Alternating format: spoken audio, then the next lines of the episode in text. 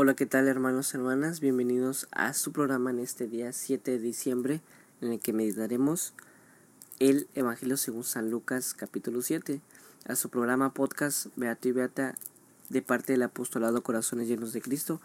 Les saludamos, les mandamos un fuerte abrazo a donde quiera que estén. En este día les invito a que nos sigan en nuestras redes sociales, en Facebook, YouTube, Instagram, TikTok. Ahí nos pueden encontrar como Corazones Llenos de Cristo. En nuestra página web, desde luego sintonizando este podcast. Y en Twitter, en arroba Corazones Cristo. Eh, les saluda María Diego Seferino y les estaré acompañando en este día a través de estas redes que nos acercan cada vez a la palma de la mano y podemos comenzar leyendo el capítulo según San Lucas capítulo 7. La fe de un pagano. Cuando terminó de enseñar al pueblo con estas palabras, Jesús entró en Cafarnaúm había allí un capitán que tenía un sirviente muy enfermo al que quería mucho y que estaba a punto de morir. Habiendo oído hablar de Jesús, le envió a algunos judíos importantes para rogarle que viniera y salvara a su siervo.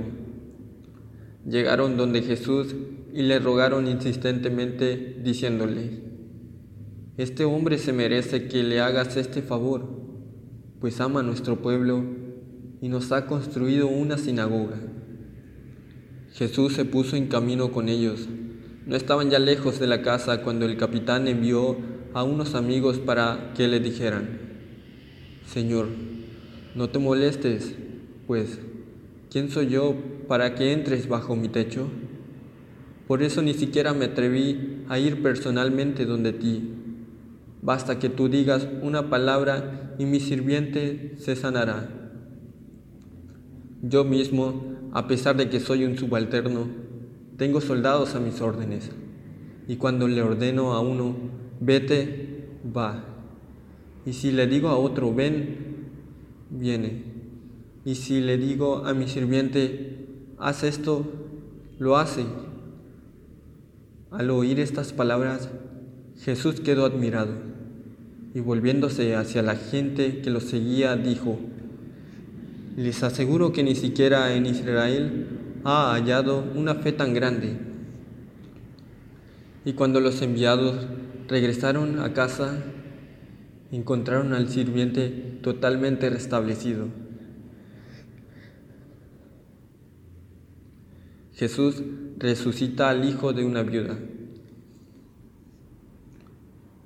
Jesús se dirigió poco después a un pueblo llamado Naín y con él iban sus discípulos y un buen número de personas. Cuando llegó a la puerta del pueblo, sacaban a enterrar a un muerto. Era el hijo único de su madre que era viuda, y mucha gente del pueblo la acompañaba. Al verla, el Señor se compadeció de ella y le dijo, No llores. Después se acercó y tocó el féretro los que llevaban se detuvieron. Dijo Jesús entonces, Joven, yo te lo mando, levántate. Se incorporó el muerto inmediatamente y se puso a hablar. Y Jesús se lo entregó a su madre. Un santo temor se apoderó de todos y alababan a Dios, diciendo, es un gran profeta el que nos ha llegado Dios ha visitado a su pueblo. Lo mismo se rumoreaba de él en todo el país judío y en sus alrededores. Jesús responde a los enviados de Juan Bautista. Los discípulos de Juan lo tenían informado de todo aquello. Llamó pues a dos de sus discípulos y los envió a que preguntaran al Señor. ¿Eres tú el que ha de venir o tenemos que esperar a otro? Los hombres, al llegar donde Jesús, dijeron, Juan Bautista nos envía a preguntarte, ¿eres tú el que ha de venir o tenemos que esperar a otro? En ese momento Jesús curó a varias personas afligidas de enfermedades, de acaches y de espíritus malignos y devolvió la vista a algunos ciegos. Contestó, pues, a los mensajeros, vuelvan y cuéntenle a Juan lo que han visto y oído. Los ciegos ven, los cojos andan, los leprosos quedan limpios, los sordos oyen, los muertos se despiertan, y una buena nueva llega a los pobres. Y dichoso aquel para quien yo no soy un motivo de escándalo. Los mensajeros se fueron y Jesús empezó a hablar de Juan a la gente. Cuando ustedes salieron al desierto, ¿qué iban a ver? ¿Una caña agitada por el viento? ¿Qué iban a ver? ¿Un hombre con ropas finas? Pero los que visten ropas finas y tienen comida regia están en palacios. Entonces, ¿qué fueron a ver? ¿Un profeta? Eso sí, y créanme, más que profeta, este es el hombre de quien la escritura dice, ahora envío a mi mensajero delante de ti para que te preceda y te abra el camino. Yo les digo que entre los hijos de mujer no hay ninguno más grande que Juan Bautista, y sin embargo, el más pequeño en el reino de Dios es más que él. Todo el pueblo escuchó a Juan, incluso los publicanos, confesaron sus faltas y recibieron su bautismo. En cambio, los fariseos y los maestros de la ley no pasaron por su bautismo y con esto desoyeron el llamado que Dios les dirigía. ¿Con quién puedo comparar a los hombres del tiempo presente? Son como niños sentados en la plaza que se quejan unos de otros. Les tocamos la flauta y no han bailado. Les cantamos canciones tristes y no han querido llorar. Porque vino Juan el, el Bautista que no comía pan ni bebía vino y dijeron, está endemoniado. Luego vino el Hijo del Hombre que come y bebe, y dicen, es un comilón y un borracho, amigo de cobradores de impuestos y de pecadores. Sin embargo, los hijos de la sabiduría lo reconocen en su manera de actuar. El fariseo y la mujer pecadora. Un fariseo invitó a Jesús a comer. Entró en casa del fariseo y se reclinó en el sofá para comer. En aquel pueblo había una mujer conocida como una pecadora. Al enterarse de que Jesús estaba comiendo en casa del fariseo, tomó un frasco de perfume, se colocó detrás de él a sus pies y se puso a llorar. Sus lágrimas empezaron a regar los pies de Jesús y ella trató de secarlos con su cabello. Luego le besaba los pies y derramaba sobre ellos el perfume. Al ver esto, el fariseo que lo había invitado se dijo interiormente, si, esto, si este hombre fuera profeta, ¿sabría que la mujer que lo está tocando es una pecadora? conocería a la mujer y lo que vale. Pero Jesús, tomando la palabra, le dijo, Simón, tengo algo que decirte. Simón contestó, habla maestro. Y Jesús le dijo, un prestamista tenía dos deudores. Uno le debía 500 monedas y el otro 50. Como no tenían con qué pagarle, les perdonó la deuda a ambos. ¿Cuál de los dos lo querrá más? Simón le contestó, pienso que a aquel a quien le perdonó más. Y Jesús le dijo, has juzgado bien. Y volviéndose hacia la mujer, dijo a Simón, ¿ves a esta mujer? Cuando entré en tu casa, no me ofreciste agua para los pies mientras que aquella me ha lavado los pies con sus lágrimas y me los ha secado con sus cabellos.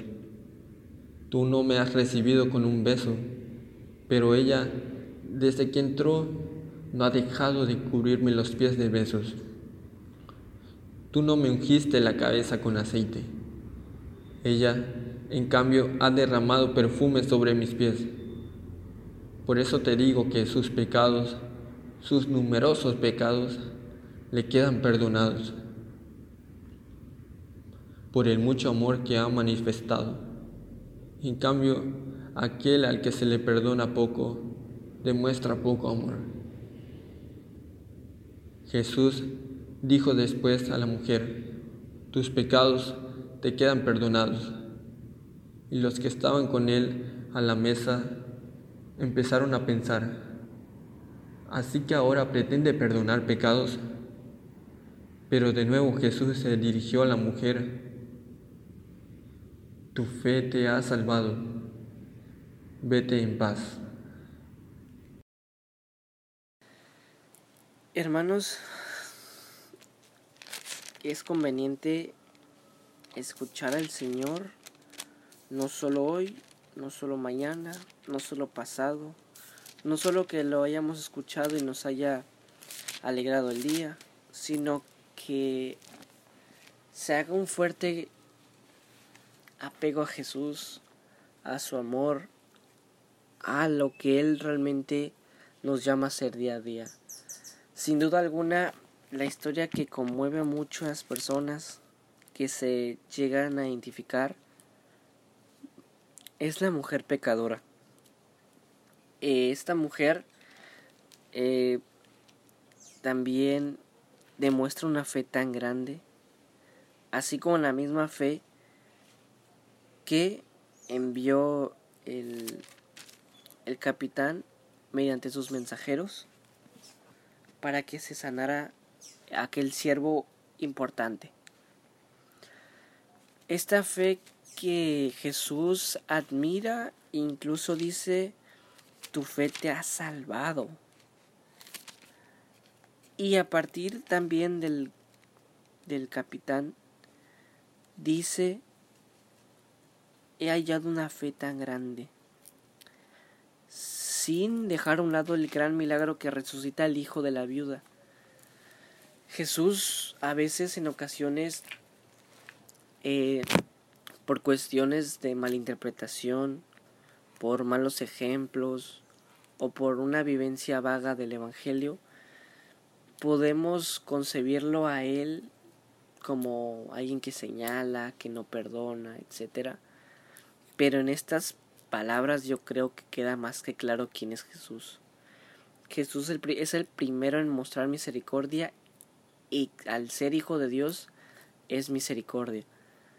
Entonces, de nosotros debemos de tomar esa misericordia en misericordia cristiana, en donde en ese riconcito, en ese órgano que tenemos nosotros corazón, podemos albergar, albergar a ese Dios que tanto quiere. Escuchaba una canción hace unos días que decía, quiero tres moradas, tu corazón, un, un altar para ofrecerme, un sagrario para esconderme y una y custodia para brillar. ¿Cuántas veces nos esforzamos por tener un corazón bueno, justo, y no encontramos la forma o, nos desesperamos, etcétera. Sin duda alguna el regalo que Jesús nos ha dado para perfeccionarnos, dejar, dejarnos amar, es la confesión. La confesión es la que nos purifica, en el que nosotros debemos de tener una fuerte inclinación al bien y si bien algunas veces no no preservamos tales cosas que decimos o prometemos, decimos Jesús, este, te seré fiel y, al, y a los pocos momentos volvemos a pecar.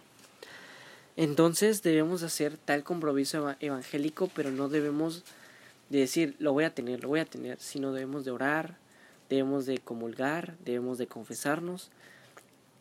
Es decir, orar, orar, orar, para que podamos alcanzar lo que Jesús quiere de nosotros. No podemos conocer a alguien si no, no entablamos una relación de amistad. No podemos ser un atleta si no entrenamos eh, pues con una especie de procedimientos. No podemos salir en un buen examen si no repasamos, si no estudiamos.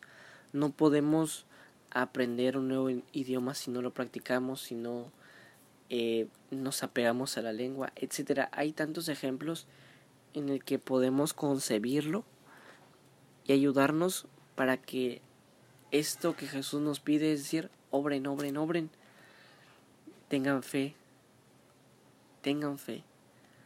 Y me parece que las obras siempre hablan más que las palabras. Ese dicho tan, tan conocido y famoso entre, entre nuestras calles.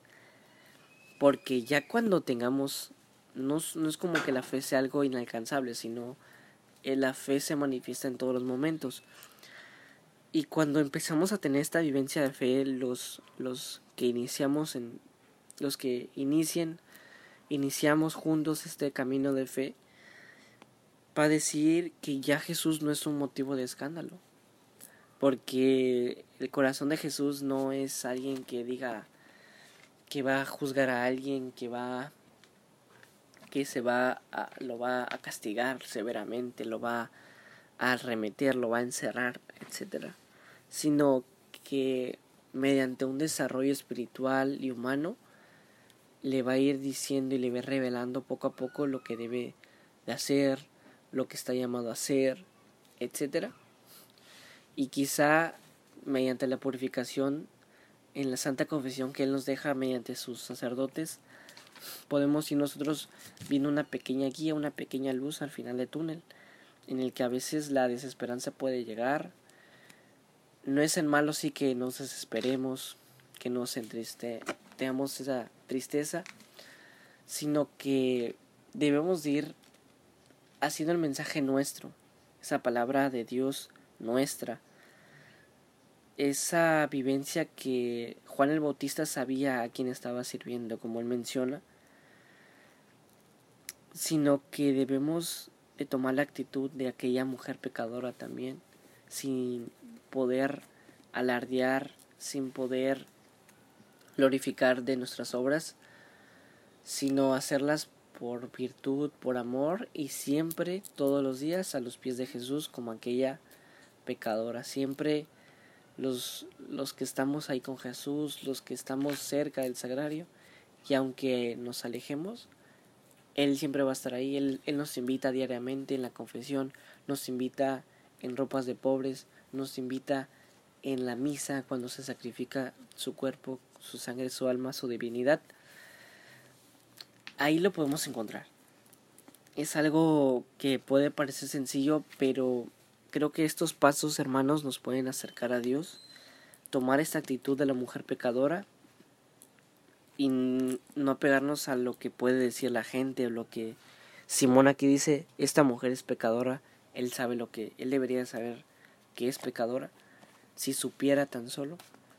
Podemos tomar una actitud arrogante, no debemos de dejarnos que se pudra el corazón, que se endurezca, que se vaya haciendo frío, frío, frío, y hacer también nuestro examen de conciencia todos los días para ir purificando nuestras intenciones más buenas, más nobles y con eso ofrecérselo a Jesús, imperfectos, pero siempre tratar de llegar a lo que el Señor me pide, a lo que el Señor me llama, a lo que mi Padre me acogerá bien, me llamará y me amará. Por siempre, por no importa lo que haga, Él siempre me estará esperando en aquella Eucaristía en aquella confesión. Es todo por hoy, hermanos, hermanas. No me queda nada más que decirles que estos 24 días del Santo Evangelio sean fructíferos para ustedes, reciban a Cristo Jesús el, la Navidad y puedan hacer fecunda aquella misión que el Señor les ha dado, que mejor que el tiempo de Adviento, de penitencia y de muchísimo amor, que esas dosis nos irá inflamando el mismo. No me queda nada más que decirles que pronto a Dios lo busquen y lo encuentren, su madre les arrolle y les tranquilice, y que con tal oportunidad eterna les auxilie el Señor Omnipotente. Gracias por escucharnos. Nos vemos mañana. Dios los bendiga mucho. Chao, chao. Si te gustó el podcast, ayúdanos compartiéndolo. Y te invitamos a que sigas nuestra página y redes sociales. Gracias y Dios los bendiga mucho. Hashtag con corazón lleno por él.